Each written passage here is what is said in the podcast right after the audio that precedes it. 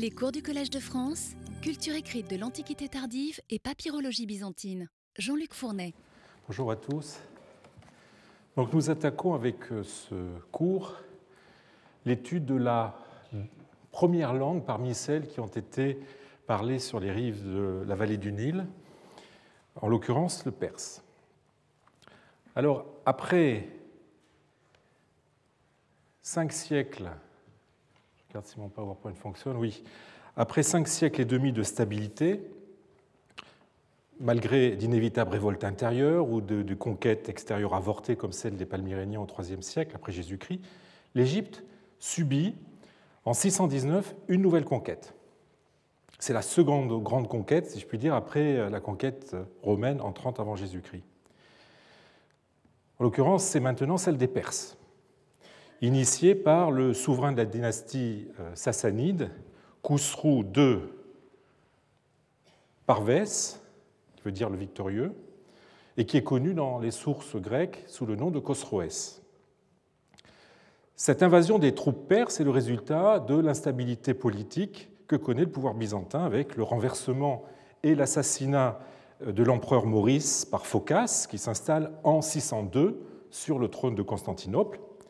Et profitant du déséquilibre que cette usurpation entraîne, Khosroès, feignant de défendre la sainte mémoire de l'empereur Maurice, comme euh, l'écrit l'historien Théophylax Simocates, et cherchant surtout euh, à revenir sur des concessions qu'il avait faites aux Byzantins, reprit les armes contre Byzance.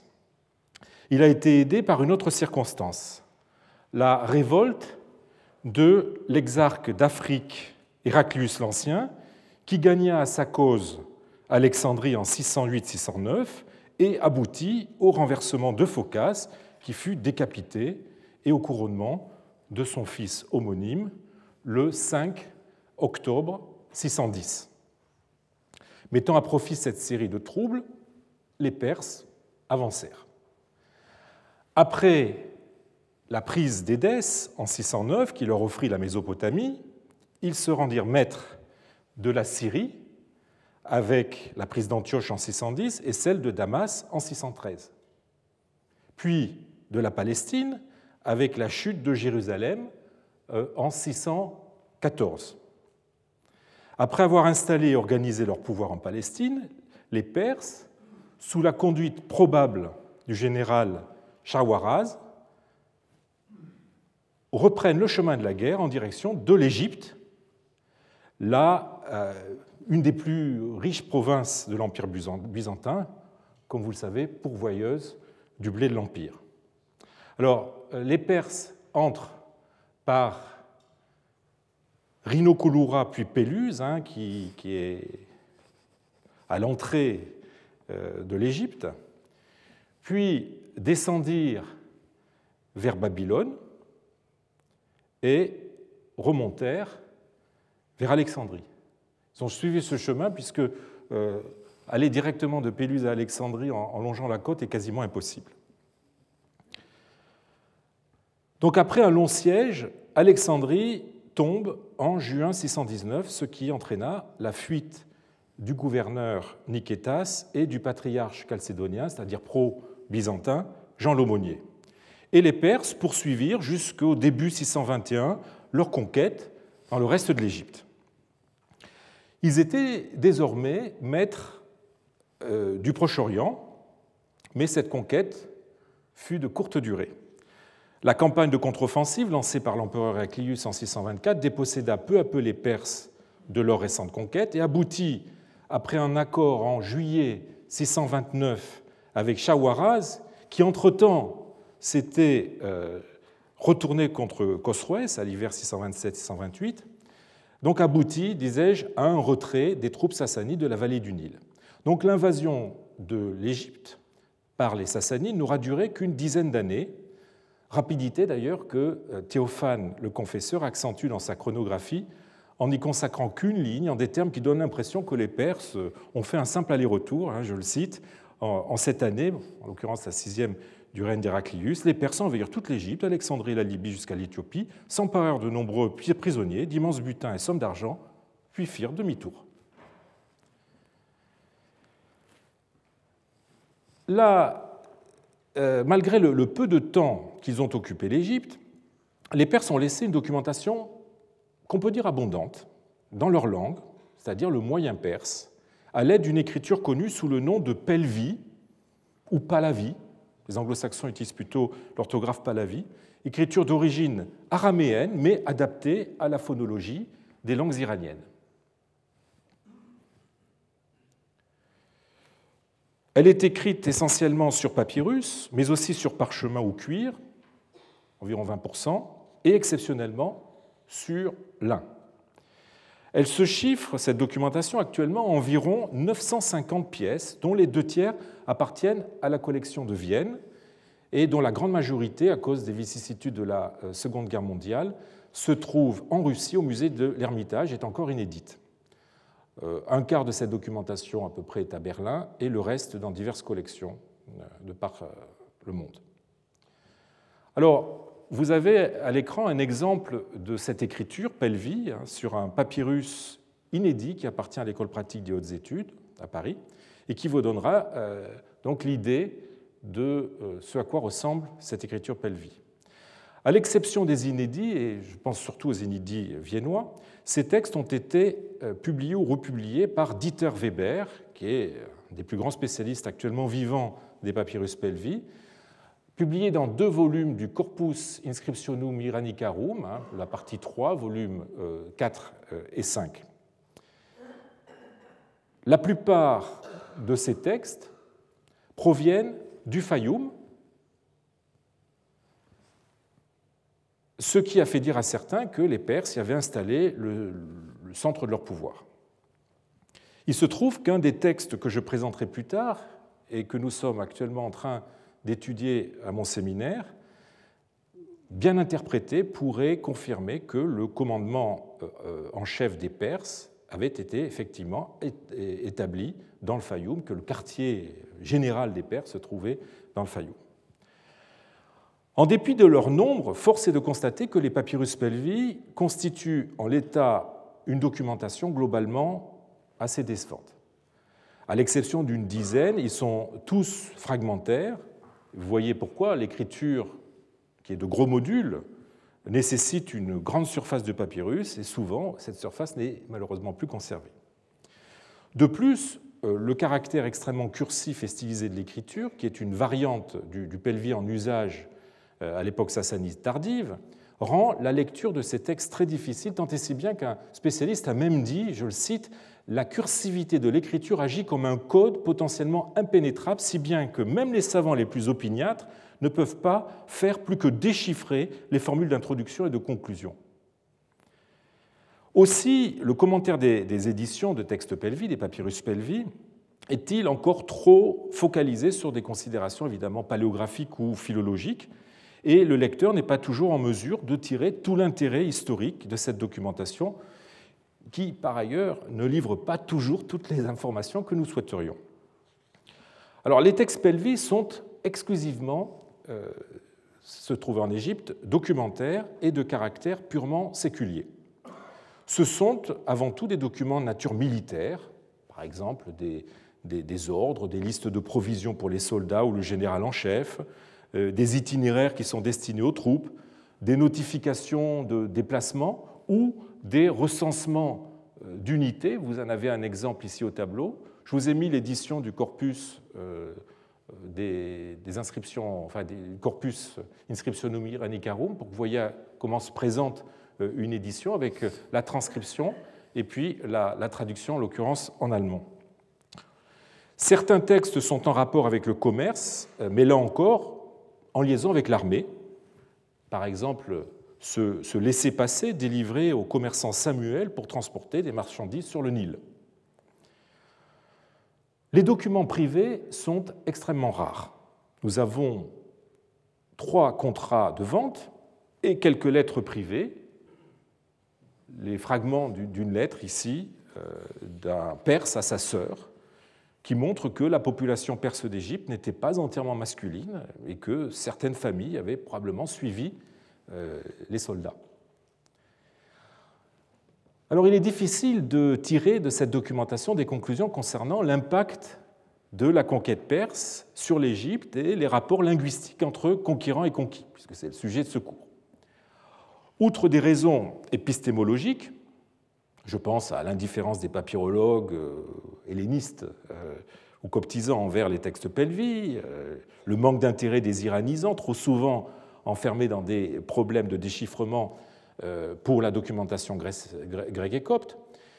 Donc, outre ces, ces raisons épistémologiques, ce qui frappe, c'est le caractère imperméable de chacune de ces documentations. Les textes grecs ou coptes font rarement allusion aux Perses et ne caractérisent que rarement euh, la nature des relations que la population gréco-égyptienne a pu avoir avec eux, sauf quelques exceptions sur lesquelles, évidemment, j'aurai l'occasion de revenir. Quant aux textes pelvis, ils sont focalisés sur des problèmes militaires, notamment des problèmes de ravitaillement, euh, et la population locale y est quasiment absente. Un bon indice, et qu'on n'y rencontre aucun nom propre, aucun anthroponyme grec, copte ou même latin. Euh, les seuls noms qui ne soient pas perses dans la documentation pelvi sont Samuel, porté par un commerçant que j'ai déjà évoqué tout à l'heure, et un certain Nzlik, qui correspond au nom Nazoraios, qui veut dire le Nazaréen, qui n'est pas attesté dans les papyrus grecs euh, de cette époque. Et donc, du coup, on pourrait avoir affaire avec ce Nazoraios et ce Samuel à des commerçants ou des négociants juifs venus avec les Perses lorsque ceux-ci passèrent de la Palestine à l'Égypte, ou tout simplement d'ailleurs des commerçants travaillant avec les Perses. Si l'anthroponymie locale est complètement absente des papyrus euh, pelvis, la toponymie égyptienne y est évidemment beaucoup plus euh, présente, euh, avec, je vous remontre ce recensement d'unités militaires, où vous avez, il est question donc d'une unité qui se trouve à Éléphantine, une unité qui se retrouve à Héracléopolis, une autre à Oxyrhynchos, à Kinopolis, Théodosiopolis, Hermopolis, Antinoé, Koussaï, Lycopolis, Diospolis, c'est-à-dire Thèbes, Maximinianopolis, pardon, euh, voilà. Mais évidemment, vous voyez bien que ces noms, euh, ces toponymes égyptiens ou gréco-égyptiens sont cités dans ce papyrus pour des raisons purement militaires. En bref, il y a peu de recoupement entre les deux documentations, à l'exception notable du cas de Charalaniozan. Charalaniozan, haut dignitaire perse, qui apparaît à la fois dans les textes pelvis et dans les papyrus grecs sous la forme de Saralaneozan. Dans les documents grecs, ce personnage, qui porte un nom perse, à l'étymologie discutée, mais qui pourrait avoir été celui d'une noble famille euh, arménienne, euh, apparaît comme une figure très importante. Il assure le ravitaillement des troupes, et la levée et le bon acheminement des impôts en Perse. Il contrôle la circulation des personnes et des biens à la vallée du Nil.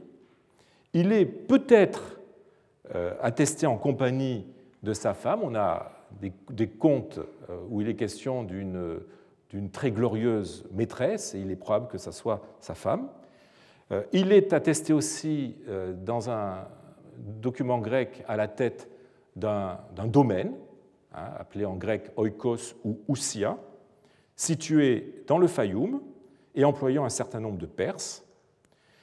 Et il porte le titre byzantin de Pamephémos, Panephémos qui veut dire euh, très fameux et qui correspond au latin famosissimus.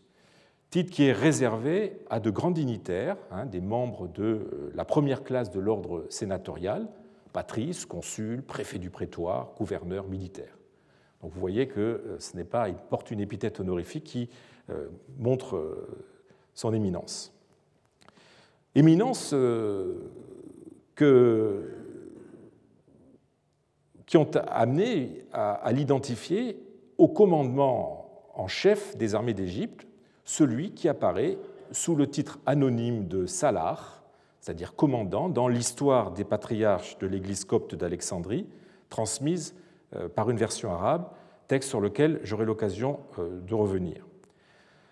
Selon Yairous Banaji, ce Charalagnozan ne serait ni plus ni moins que le conquérant Shawaraz, personnage aussi important du côté perse que du côté byzantin, puisque une de ses filles a épousé le fils de l'empereur Héraclius, Théodose.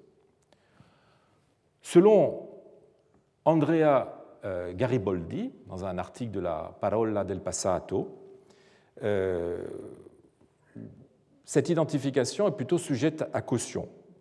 Garibaldi euh, objecte qu'il est difficile d'expliquer la différence entre les deux noms, hein, Charles Anozan d'un côté et Shawaraz de l'autre, et que par ailleurs, Shawaraz était absent d'Égypte combattant sur d'autres fronts entre 623 et 626, alors que les papyrus documentent sa présence en Égypte précisément à cette période.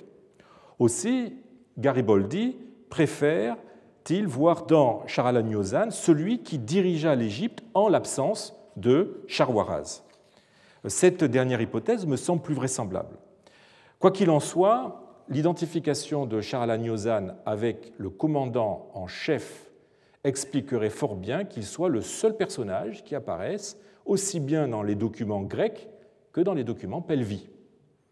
Le premier personnage de l'Égypte ne pouvait pas manquer effectivement d'être mentionné euh, dans les deux documentations, du côté perse comme du côté euh, égyptien. Plus étonnant en revanche est qu'il n'y ait pas d'autres recoupements prosopographiques et que les deux corpora, grec d'un côté, ou grec, gréco-copte d'un côté et perse de l'autre, soient quasiment clos sur eux-mêmes. Dix ans d'occupation mettant en contact perse et gréco-égyptien auraient pourtant dû laisser des traces écrites témoignant des échanges multilingues entre les deux populations. On s'attendrait par exemple à trouver des textes bilingues comme ce fut le cas un peu plus tard sous les Arabes qui, dans les ordres de paiement qu'ils envoyaient à la population d'Égypte, ont adopté une présentation bilingue arabo-grecque. On aura l'occasion de voir cela. Leslie euh, McCool, qui est une des premières savantes à avoir rassemblé la documentation papyrologique relative à l'occupation perse de l'Égypte, dans un article de 1986, qui a été réédité en 1993, parle de trois documents bilingues gréco-perses. Elle ne donne pas tellement de détails. Mais s'agit-il vraiment de pièces bilingues? Regardons de plus près ces textes qui n'ont pas, attiré l'attention des chercheurs jusqu'ici, alors qu'en fait ils sont bien plus nombreux que les trois signalés par Macoul. Hein. Il y en a plus d'une dizaine. On peut les classer en trois catégories selon la façon dont le texte pelvi se positionne par rapport au texte grec. La première catégorie concerne les papyrus où le grec, le texte grec, est sur la même face que le texte pelvi, mais à des endroits différents. Un exemple avec ce papyrus, où vous voyez que le texte grec, deux lignes donnant le titre d'un reçu d'impôt en grec.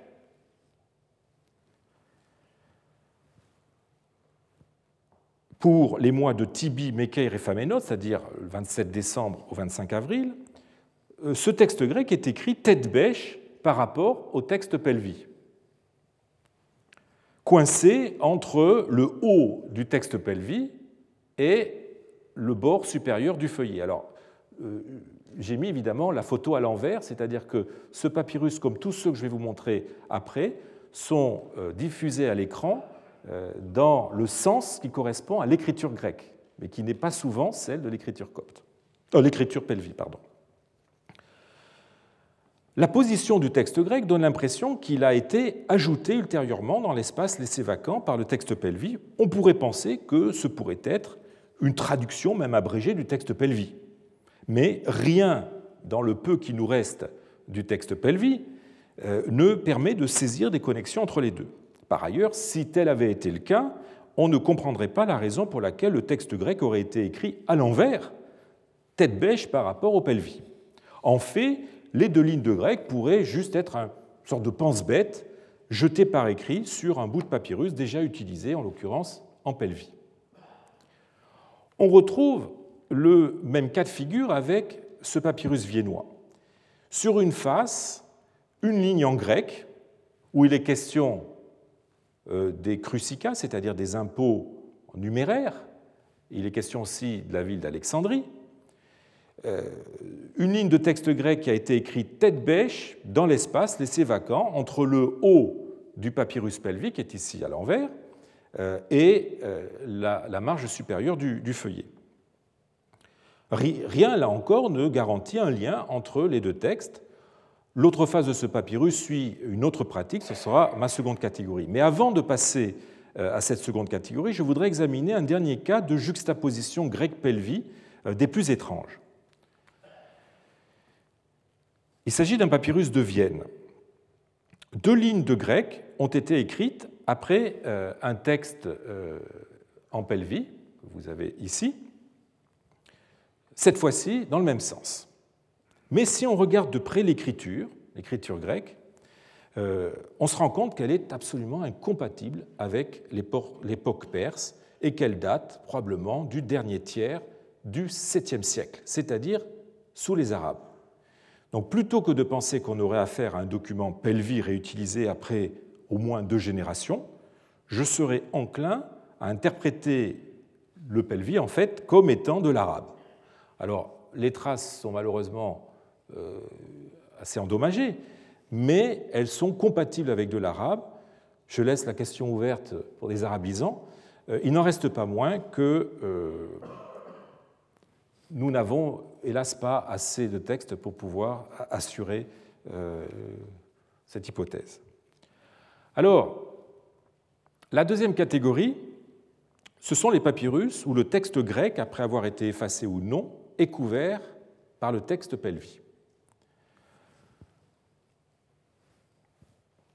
Voilà un exemple avec un papyrus de Vienne, une comptabilité grecque dont on aperçoit tout juste quelques lignes, a été effacée et dessus on a réécrit de façon perpendiculaire le texte en pelvis.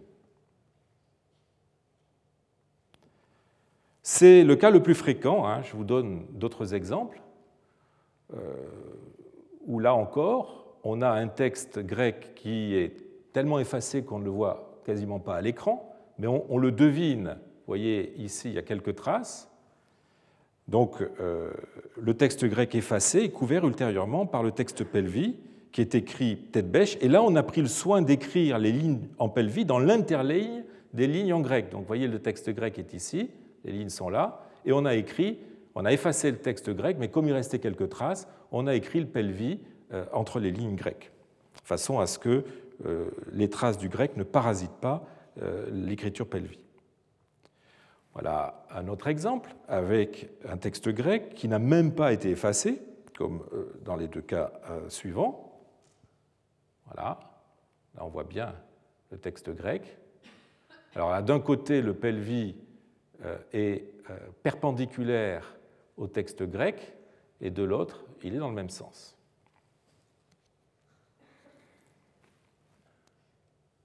Alors les Perses n'ont pas utilisé que des documents, mais ils ont quelquefois aussi réutilisé euh, des ouvrages littéraires, comme le montre ce parchemin de Vienne. La façon dont il a été réutilisé est particulière et montre comment les Perses ont essayé d'adapter aux contraintes de leur écriture, hein, de très gros modules, je vous l'ai dit, un support utilisé pour une autre écriture.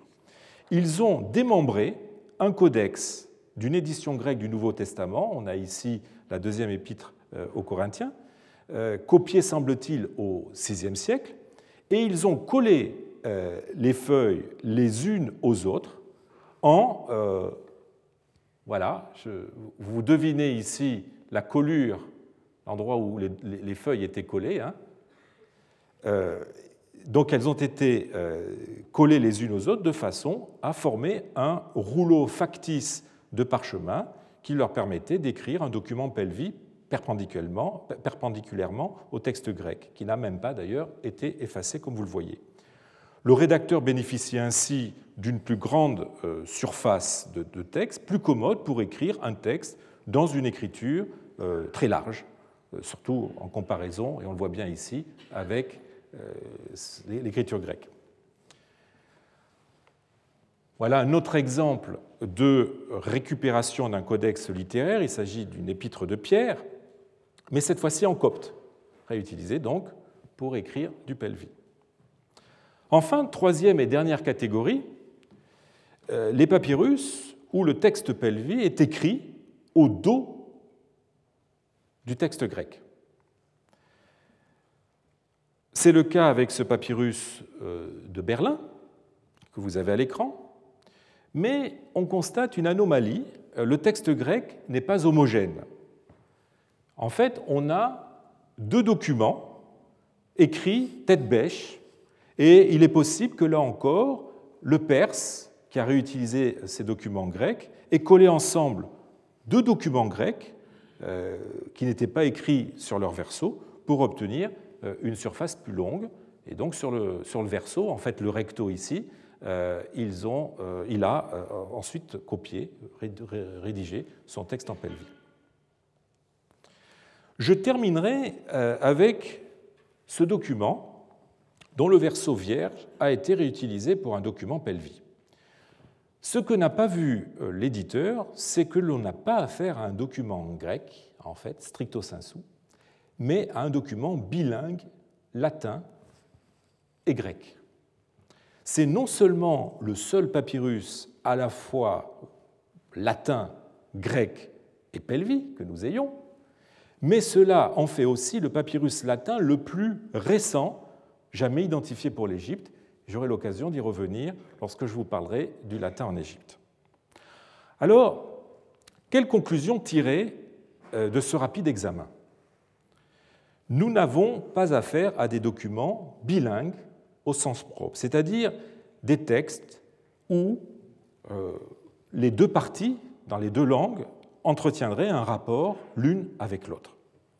Mais on a affaire à des réemplois faisant se côtoyer de façon tout à fait contingente pelvi et grec, éventuellement copte ou latin.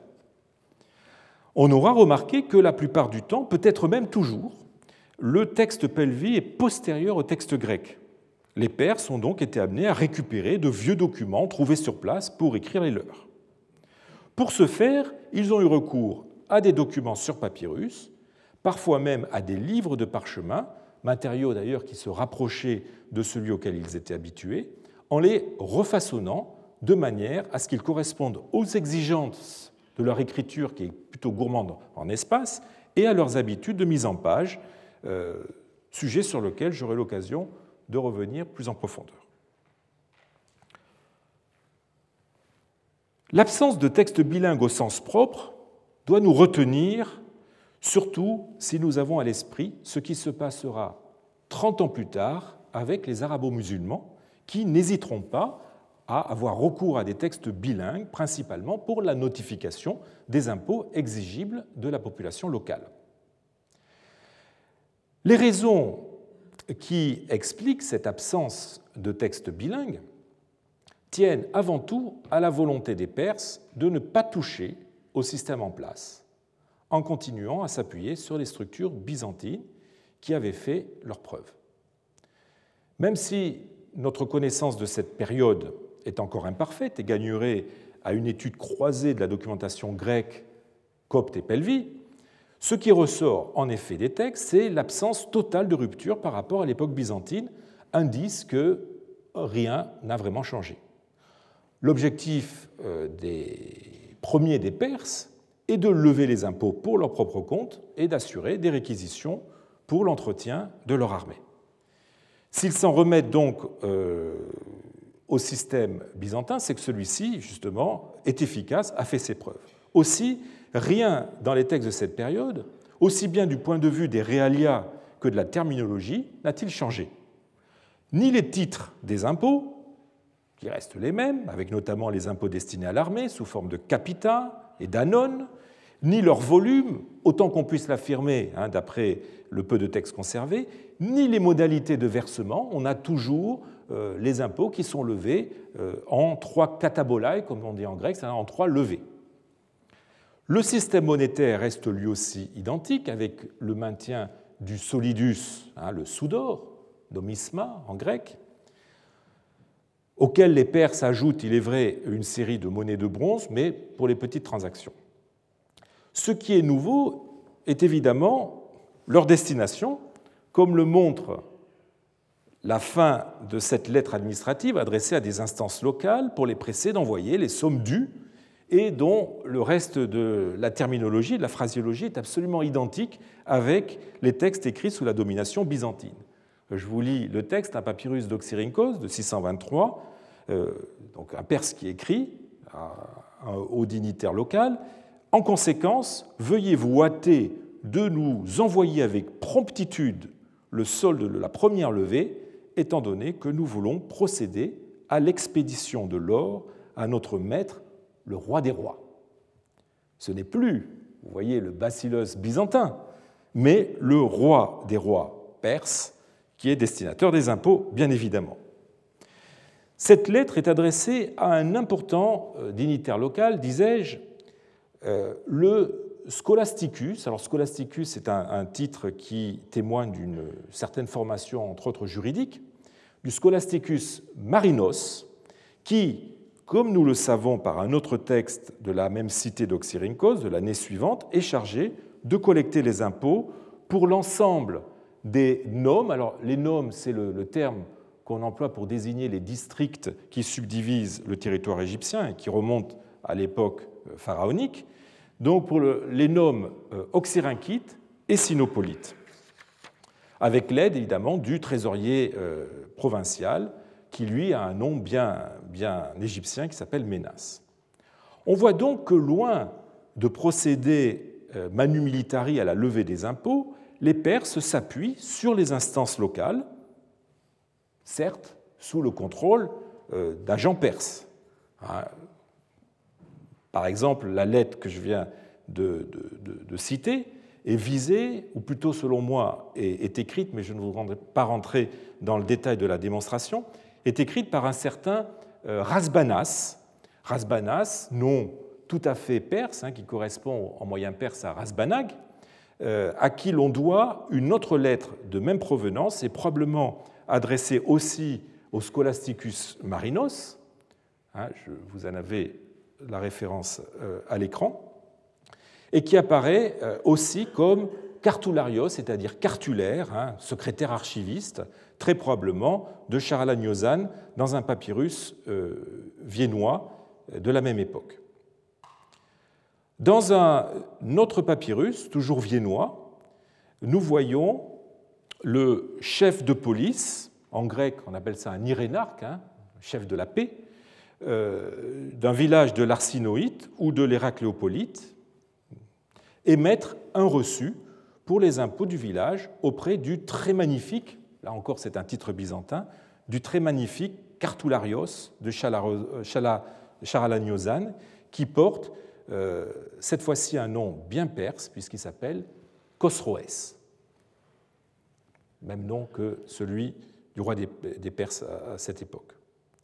Ce n'est probablement pas une coïncidence si ces deux noms, Khosroès et euh, Razbanak, se retrouvent cités côte à côte dans une lettre Pelvi, Pelvi cette fois-ci, de Vienne, euh, au contenu malheureusement obscur. Et je propose d'y voir les deux mêmes agents de Charalagnozan chargés de faire la liaison entre Charalagnozan lui-même et les administrations locales. On notera que parmi ces agents qui travaillaient pour Charalagnozan se trouvaient aussi des gréco-égyptiens, des gréco-égyptiens, pardon, s'il faut en croire la correction que Peter Zanger a proposée pour euh, un papyrus d'Oxyrhynchos. Je vous ai mis le texte de l'édition et il a proposé de lire de ma main à moi Thomas, procurateur des affaires du très fameux Saralanéozan. La correction me semble, en tout cas pour ce qui est de l'anthroponyme, Thomas me semble tout à fait euh, vraisemblable. Donc vous voyez que Thomas, qui est un nom absolument pas perse évidemment, euh, gréco-égyptien, enfin travaille pour Charalagnozan. La collaboration que les Perses ont cherchée avec les fonctionnaires locaux est bien illustrée par le cas euh, de Magistor. Magistor, fils de Kalinikos, qui est un commis euh, du bureau des comptes d'Hermopolis. Hein. En grec, son titre, c'est Boetos tou logisteriou kai diastolos. Il est donc euh, commis du bureau des comptes d'Hermopolis de 591 à au moins 622 et même peut-être 628. Autrement dit, sous les Byzantins et les Perses, sans rupture de continuité. Alors, si de nouveaux documents ne rendent plus aussi évidente euh, la promotion que le papyrologue Seipestein avait voulu qu'il ait décroché euh, sous les Perses, je vous renvoie à sa publication si cela vous intéresse, il n'en reste pas moins que notre, Kalini, pourrait avoir obtenu le Clarissima, c'est-à-dire un titre hein, qui, porté par la strate inférieure de l'ordre sénatorial, qu'il pourrait avoir obtenu le Clarissima euh, sous euh, la domination des Perses. Et je vous montre le tableau de tous les documents qui attestent euh, l'existence de ce Magistor fils de Kalinikos, dressé par Nick Gonis hein, dans le Journal of Juristic Papyrology de 2007. Vous avez dans la troisième colonne l'épithète honorifique que porte ce, personnage, et vous voyez que l'on passe de Eudokimotatos, qui veut dire très distingué, mais qui est un titre porté par euh, les petits fonctionnaires, on va dire, euh, euh, son titre change à partir d'un certain moment et il devient l'emprotatos, c'est-à-dire clarissime. Il est possible que ce soit justement sous les Perses qu'il ait obtenu ce clarissima. En tout cas, il est resté en place sans être inquiété, alors que la position qu'il occupait au poste clé de l'administration euh, fiscale d'un homme important, hein, l'hermopolite, revêtait aux yeux des Perses une importance tout à fait cruciale. C'est aussi le cas du grand domaine de la famille sénatoriale des Apions, qui euh, avait un statut d'institution semi-publique, remplissant un certain nombre d'opérations fiscales pour le compte de l'État et sur lesquelles euh, les Perses, justement, se sont appuyés. Il est vrai que certains ont affirmé que son chef, Apion III, disparu en 619-620, aurait, serait mort sous le coup des Perses. Mais ce n'est qu'une pure spéculation que rien ne justifie, si ce n'est une coïncidence de date et peut-être un certain goût pour le romanesque. Euh, tout les gréco-égyptiens morts lors de l'invasion perse ne sont pas tombés sous le fer sassanide. Nous avons en revanche des preuves de ce que son domaine, euh, son grand domaine à Oxyrhynchos, fut maintenu comme une unité administrative par les nouveaux occupants. On comprend donc que les Perses n'aient pas senti la nécessité, ou même est jugé comme contre-productif, de recourir à leur langue dans leur rapport avec la population locale puisqu'il s'appuyait autant que possible sur l'ancienne administration byzantine. Encore fallait-il pour cela qu'il puisse utiliser couramment le grec. Les documents nous montrent les Perses communiquant en grec avec les Gréco-Égyptiens. Alors je voudrais vous donner euh, quelques exemples. Ce papyrus d'Oxyrhynchos, par exemple, nous montre euh, enfin, nous apprend que le destinataire a reçu des instructions écrites euh, sur le, sujet qui fait l'objet de la lettre de la part de Sarala Noézan. Hein. Ta tutu digraphiken aote, o despotes emon, o panephemos Sarala Noézan, nous dit le texte grec. Un autre exemple, toujours un papyrus d'Oxyrhynchos, euh, le perse Rémé écrit deux lettres grecques O scholasticos marinos. Deux lettres dont la seconde est assurément datée de 624. Le perse Rasbanas, on l'a vu, envoie à Marinos deux autres lettres dont j'ai déjà parlé. Enfin, un papyrus de Vienne, un contrat de livraison de lin en copte, passé en 625, nous montre d'un côté les habitants de Poussiré, qui est un village de l'Hermopolite, qui contractent directement avec leur maître, disent-ils, le perse Pesres Khosro, c'est-à-dire en moyen perse, Péroz Khosro. Ces textes euh, montrent des contacts très formels, toujours très polis, mais non dénués d'une certaine cordialité. Hein. Par exemple, Rémé euh, salue son correspondant en l'appelant votre seigneurie, mais même aussi votre amitié, euh, en lui demandant des nouvelles de sa santé. Contacts qui ont pu se faire par le truchement de secrétaires-interprètes même si rien ne le prouve. Nous n'avons pas, par exemple, dans la documentation, de mention de secrétaire grec utilisé euh, par, les Perses, comme nous, euh, en aurons pour l'époque arabe. J'inclinerai même à penser euh, le contraire. Si les lettres de Rasbanas témoignent d'une qualité du grec et d'une aisance d'écriture qui n'est pas d'ailleurs sans confiner à une certaine préciosité, sans compter euh, le moindre respect des normes épistolaires, ce qui inciterait à y voir des, produits d'un secrétaire euh, grec, celles de Rémé sont, elles, truffées de fautes phonétiques. Mais ce n'est pas une euh, preuve suffisante pour démontrer que c'est Rémé qui a écrit lui-même ces lettres en grec. Or, on n'a jamais remarqué que ces quatre lettres, les deux de Rasbanas et les deux de Rémé, ont en commun une particularité formelle qui tranche sur les usages grecs. Vous avez à l'écran ces quatre lettres. Elles sont écrites transversa carta. Vous me passerez cette expression un peu jargonnante, c'est-à-dire qu'elles sont écrites dans la hauteur du rouleau qu'on a fait pivoter de 90 degrés. Elles sont écrites donc transversa carta, sur des coupons de papyrus dont la largeur va, comme vous le voyez, de 15,5 cm à 18,5 cm, soit la moitié de la hauteur d'un rouleau de l'époque qui tourne entre 30 et 36 cm.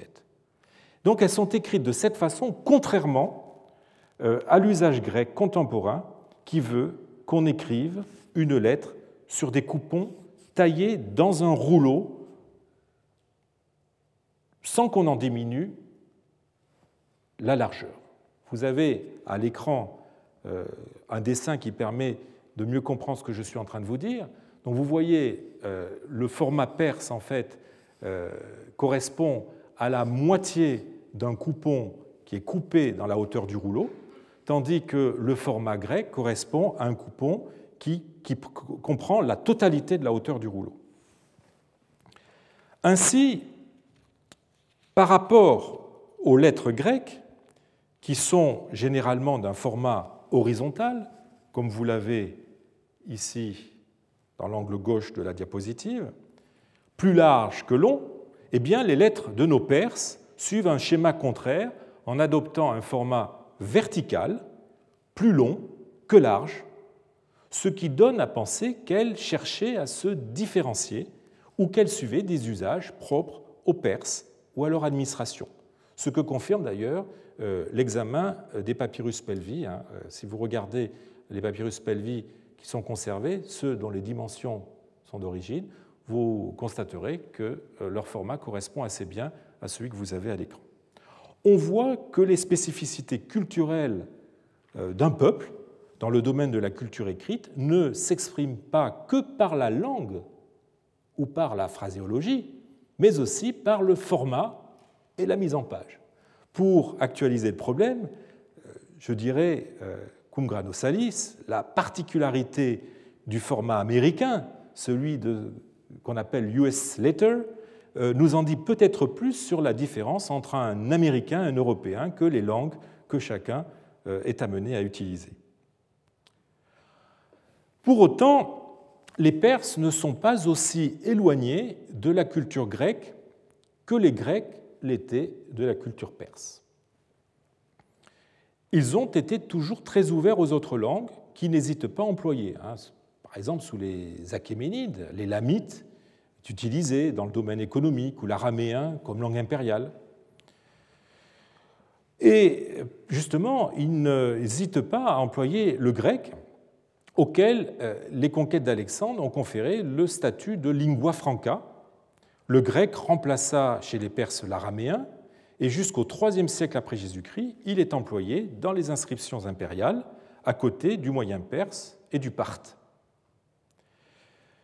Si le développement du zoroastrisme a freiné l'usage du grec, qui disparaît par exemple euh, dans les inscriptions royales à la fin du IIIe siècle après Jésus-Christ, et si ce développement a promu un, certain anti-hellénisme, le grec a continué à avoir une position privilégiée dans le domaine des sciences et de la culture. Alors une belle illustration est le cas de, un peu exceptionnel il est vrai, de Khosroès Ier qui a régné de 531 à 579, qui est un, grand philélène passionné de philosophie grecque, qui non seulement favorisa l'étude et la traduction de philosophes et de médecins grecs, comme l'avait fait d'ailleurs précédemment Chabour Ier, qui, régna de 241 à 272, mais qui tenta euh, aussi d'attirer des savants grecs en Perse, notamment dans le centre intellectuel qui l'encouragea à Goudishapur. Goudishapur à, l'ouest de, l'Iran, et qui acquit sous son règne une grande notoriété. Même si l'historien byzantin Agathias s'est plus à écorner l'image de souverain éclairé euh, et de philosophe euh, de Khosroès Ier, notamment en colportant le récit de l'exil en Perse des philosophes néoplatoniciens chassés après la fermeture de l'Académie d'Athènes en 529 par Justinien, mais vite euh, revenus de leur illusion, récit dont la véracité a été remise en cause par euh, Michel Tardieu, il n'en reste pas moins vrai que Khosroès Ier euh, est, à la fin du monde antique, l'unique cas de souverain dit barbare, curieux de philosophie grecque ayant des relations avec des philosophes comme euh, pour citer les, mots de Michel Tardieu, et qu'il contribua à maintenir le grec dans certains cercles intellectuels, malgré euh, son fort déclin depuis le début de l'époque sassanide. Les rapports étroits de Khosroès avec euh, Byzance et la place croissante du christianisme sous ce roi et ses successeurs, au point d'ailleurs que l'empereur byzantin Héraclius a caressé le rêve d'évangéliser le dernier grand empire païen, qui était la Perse, ces rapports et cette montée ou cette place euh, de plus en plus importante du christianisme euh, contribuaient par ailleurs à maintenir un lien euh, avec le grec, est la langue du christianisme d'Orient. Si le grec n'était donc pas complètement étranger à l'univers linguistique des Perses, en tout cas dans certains milieux, et quoique de façon de plus en plus réduite et superficielle, les euh, conquêtes initiées par Khosroès II ont mis les Sassanides en contact encore plus direct avec le grec, puisqu'en soumettant la, Syrie euh, et la Palestine, où ils sont restés presque une dizaine d'années avant de conquérir l'Égypte, ils étaient en terre hellénophone et durent évidemment communiquer avec les élites parlant grec. Aussi, n'y a-t-il rien d'étonnant à ce que maîtres de l'Égypte, les Perses, aient eu non seulement recours au grec, mais aient limité l'usage de leur langue à la communication interne à leurs troupes et à leurs agents, sans même essayer d'y recourir, comme le firent plus tard les Arabes, dans les ordres de réquisition ou d'imposition, adressés à la population locale. Ils n'ont même pas essayé de le faire, je dirais, pour des raisons symboliques. Ils auraient pu le faire, ne serait-ce que pour des raisons symboliques. Mais vous voyez qu'en fait, le pragmatisme l'a emporté sur la symbolique.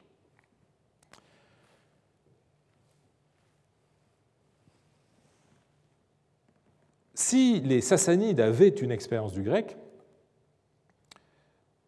faut-il préciser que les gréco-égyptiens n'avaient absolument aucune idée de la langue perse, malgré les quelques mots rapportés par les auteurs comme Hérodote, ou plus tard ces, mots rares qu'on appelle les glossailles, enregistrés euh, dans les lexicographes ou dans les encyclopédies byzantines? Si d'ailleurs vous faites une recherche du mot qui signifie persisti, du mot qui signifie en perse dans la littérature grecque, vous verrez qu'il est assez peu attestée. Les Grecs étaient en cela aussi mal préparés que le reste euh, du monde, euh, enfin les, gréco-égyptiens étaient en cela aussi mal préparés que le reste du euh, monde hellénophone. Agathias nous dit que pour lui la langue perse est sauvage et on ne peut moins musicale, hein, agria, agria glotté, langue sauvage, kai amusotate, et tout à fait amusical. Et en cela, Agathias est un très bon exemple des préjugés partagés euh, par ses contemporains. Philippe Heuse, dans un article de 2015, parle du mépris des Grecs pour la langue perse. Il parle aussi de la confusion occasionnelle entre euh, les noms et les fonctions que l'on trouve chez les historiographes ou les historiens grecs. Il parle de l'explication approximative euh, de certains mots, de l'interprétation erronée euh, d'autres mots, euh, qui sont, nous dit-il, autant d'indications sur une très faible connaissance du moyen perse chez nos historiens proto-byzantins. Sans nul doute était-il incapable de comprendre la langue sans l'aide d'un interprète ou d'un traducteur. Les connaissances qu'avaient les gréco-égyptiens du perse euh, se limitaient dans leur vie de tous les jours à quelques noms de textiles ou de vêtements qu'ils importaient de Perse, car en effet ils étaient friands de certaines productions artisanales sassanides dont on a retrouvé maints témoignages euh, dans euh, les sables d'Égypte. Vous avez quelques exemples de ces tissus sassanides avec des, motifs, euh, des décorations tout à fait caractéristiques euh, et qui sont très différents de ce que l'on pouvait faire euh, à cette époque en Égypte. Et je vous montre par ailleurs quelques-uns de, ces mots perses qui sont passés en grec, que l'on trouve attestés dans les papyrus avant la conquête sassanide et qui montrent donc un certain intérêt pour les productions textiles euh, en provenance de, Perse. Hein. Vous avez le mot konaké, en particulier euh, la pelisse. Vous avez le mot kalodakion, qui est une espèce de, bandeau de tête. Le mot paragodes, qui est un, vêtement euh, qui, viendrait d'un mot part qui signifie tenture ou voile. Sisurion, qui est une sorte de, manteau, dont l'étymologie est incertaine, mais qui est très probablement perse. tous ces termes, vous les retrouverez dans, dans l'étude de Brust, Die Indische und Iranischen Lehnwörter im Griechischen, publié euh, en 2008 à Innsbruck. Sinon, on ne voit pas tellement d'intérêt pour le monde perse euh, dans, la documentation euh, grecque d'Égypte. Le manque de curiosité bien connue des Grecs pour les langues barbares se double dans le cas présent d'un antagonisme millénaire, si je puis dire, avec les Perses. Souvenez-vous des fameuses euh, guerres médiques. Les Perses ont aussi laissé un mauvais souvenir en Égypte.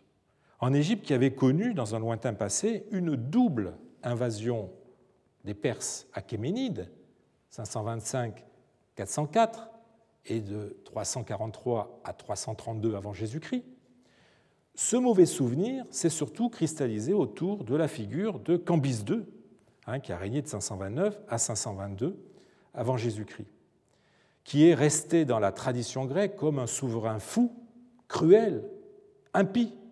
Sa fureur destructrice et sacrilège est racontée en détail par Hérodote au livre 3 de ses histoires, chapitre 27, dans la scène où Cambis blesse le taureau sacré Apis. Il est évoqué à plusieurs reprises par Strabon, le géographe Strabon, notamment dans son livre 17, en 1.27, où il parle de sa mania, sa folie, et de son, de son hierosulia, c'est-à-dire de ses pillages sacrilèges. On pourrait euh, douter que cette tradition soit transmise, soit transmise jusqu'à l'Égypte du 7e siècle, au point que les habitants de la vallée du Nil en aient nourri euh, des préventions euh, d'autant plus forte envers les envahisseurs sassanides.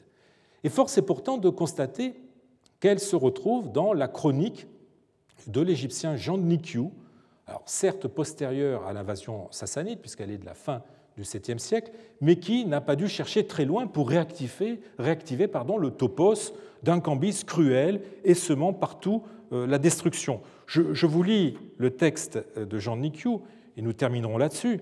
Euh, celui-ci, il parle de Cambise, euh, était un homme méchant. Il abandonna la sagesse de son père, Cyrus, et le culte de Dieu, le Seigneur.